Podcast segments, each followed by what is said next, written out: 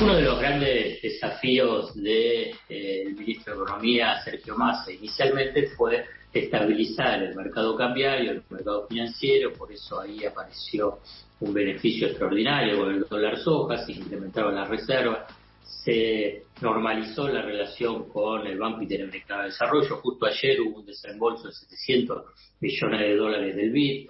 También el cumplimiento del acuerdo con el Fondo Monetario Internacional para el desembolso. Rápidamente esto es para indicar que, bueno, objetivo principal es estabilizar el frente financiero y cambiario y acumular un poco de reserva. Sigue siendo una situación crítica, pero no como la que existía hace unos meses o en el mes previo a que Massa asuma. ¿Cuál es el otro desafío inmediato, pero urgente, que eh, se le presentaba a Sergio Massa? Es la inflación, la tasa de inflación. Justo hoy se va a dar a conocer la tasa de inflación de octubre, de acuerdo a los consultores, hablan de que puede ser un 6,5%. El mes anterior, en septiembre, fue del 6,2%, o sea que no continuó ese descenso que estaba previsto en, los en el programa inicial del ministro Sergio Massa. Si bien ese 6,5% es un número dramático en términos eh, mensual, eh, lo cierto es que a comienzo de eh, del mes de octubre, eh, como es habitual, la estrategia de generar pánico y poner toda una situación de generar expectativas negativas, los consultores hablaban que bueno, va a ser del 7 o un poquito más del 7%. Independientemente de eso, vamos a esperar el numerito de Indecoy para ver qué es lo que finalmente da. Ahora bien, cuando yo te dije recién que cuando acá a comienzo de mes los consultores, esta red de economistas vinculados al poder económico, que los podemos englobar en el neoliberalismo, ortodoxos, conservadores, como quiera, intervienen sobre las expectativas inflacionarias. Y cuando la inflación, la tasa de inflación está entre el 6 y 7%, es un mensual, mensual, es un régimen de alta inflación que un componente principal, un componente principal, además de, si querés, la especulación, tarifas, dólar, salario, tasa de ganancia, todo lo que quiera, un otro componente muy fuerte es lo que se llama la inercia inflacionaria.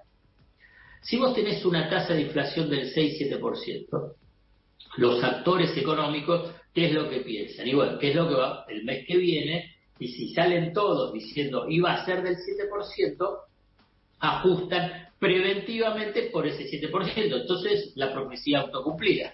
Si todos dicen va a ser un 7%, ajustan. En promedio, obviamente, estamos hablando, va a ajustar al 7%. Esa es la inercia Y Es como un círculo vicioso, ¿no? En el que estamos, y, y que estas personas, estos consultores ayudan y mucho para que se genere esto.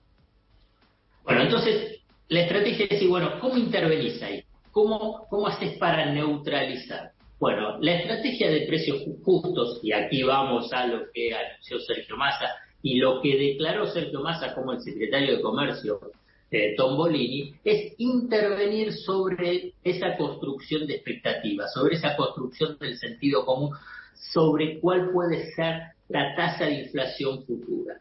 Entonces acá hay dos, dos eh, caminos, dos eh, estrategias, dos medidas fundamentales para intervenir sobre, esa, sobre esas expectativas. Punto uno, 1.800, casi 2.000 productos a precios fijos durante cuatro meses. Sí. Entonces ahí es la idea de decir, bueno, frenamos la fiebre de aumento, por lo pronto en esta canasta. Uno puede decir, bueno, la verdad, si vos vas a cualquier supermercado, no tenés solamente 2.000, pero esos 2.000 van a actuar como referencia o de contención para el resto de los precios, porque todos van a ir a precio justo. ¿Y qué pasa? van a ir a un precio, al mismo producto, va a pagarlo un 15, un 20 o un 50% más. ¿Y qué pasa con los otros productos, los que no están dentro de precios justos? Acá viene la segunda parte, donde eh, el ministro de Economía, con las mismas empresas que más o menos eh, es el 90%, pero que se van a ir incorporando, el 90% de las empresas de alimentos, producto de tocador y de limpieza, definieron 30.000 productos donde se define un aumento, y aquí viene la clave, del 4% mensual. Pues fíjate por qué. ¿Cuál es el mensaje para la construcción de la expectativa? Y la inflación es del 4, no es el 7. Entonces ahí es donde la apuesta, que es una apuesta audaz, es una apuesta arriesgada del de, eh, equipo económico, es decir, bueno, vamos a comenzar a desacelerar esa inercia inflacionaria. Y además planteando el sendero, diciendo cada bimestre aspiramos a que baje un punto, se estabilice, otro bimestre baje otro punto, sí. No, me, también me llama la atención y eh, es lo que vos decís, cuando un gobierno tiene inventiva, en, el, en este caso, este, este grupo, este equipo del Ministerio de Economía tuvo una inventiva, al menos para ver si sale bien.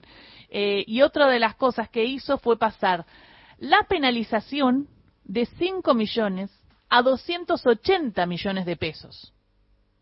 ¿Qué te cambia, no, si sos empresa? Para las empresas y para los supermercados que no cumplan con precios justos.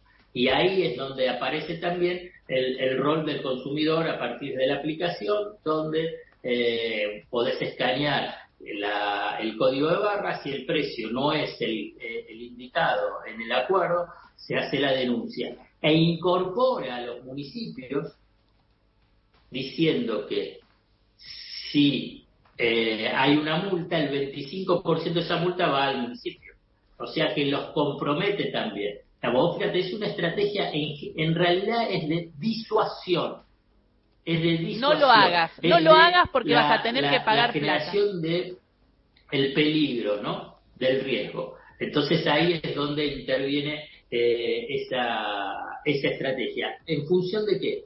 De tratar de desacelerar esa inercia inflacionaria, que es un punto central y que, como te decía, eh, el objetivo que también está planteado por el equipo económico es llegar a diciembre del 2023 con una tasa entre el 2,5 al 3%. También es audaz lo que hace esa estrategia de intervención de expectativas, porque en general los equipos económicos a lo largo de las décadas pasadas, ¿qué es lo que dicen? Bueno, aspiramos a que la inflación anual sea del 39%, sea del 40%, está definido en el presupuesto, nada más. Acá no, acá se va al, análisis y a la proyección bimestral diciendo va a bajar un punto cada bimestre para estabilizarlo y llegar a lo que yo te mencionaba a fin de diciembre en el 2,5 y 3. Ahora bien, ese, esa es la, la estrategia explicitada. Después veremos si se cumple o no. Pero en última instancia, el elemento nuevo, si querés, el elemento audaz del equipo económico es tratar de intervenir directamente sobre las expectativas. Bueno, es un gran desafío, porque del otro lado tenés un ejército. Es el ejército de los economistas, de los economistas que además son escuchados por el poder económico y por consiguiente se genera, como bien decías vos, eh, será, digamos, ese, ese círculo vicioso. Bueno, romperlo necesitas poder, necesitas capacidad de persuasión, necesitas que los medios te acompañen y bueno, es un poco ese desafío sobre la tasa de inflación que para cerrar, digamos, claramente hay un componente político. El Frente de Todos necesita que la tasa de inflación descienda para poder tener alguna chance electoral en las elecciones del año próximo. La verdad, súper interesante esta estrategia que estabas relatando y veremos a ver cómo sale, pero al menos eh, es esto, ¿no? Un poco de creatividad en un gobierno a ver qué pasa, porque el tema de la inflación es el, gran tema que sacude a todos los argentinos y a nuestro bolsillo. Así que eh, ojalá, ojalá salga bien. Alfredo, vamos a ir eh, también contándolo en este programa. Gracias, Racinguista. Álvaro, chao, chao. Chao.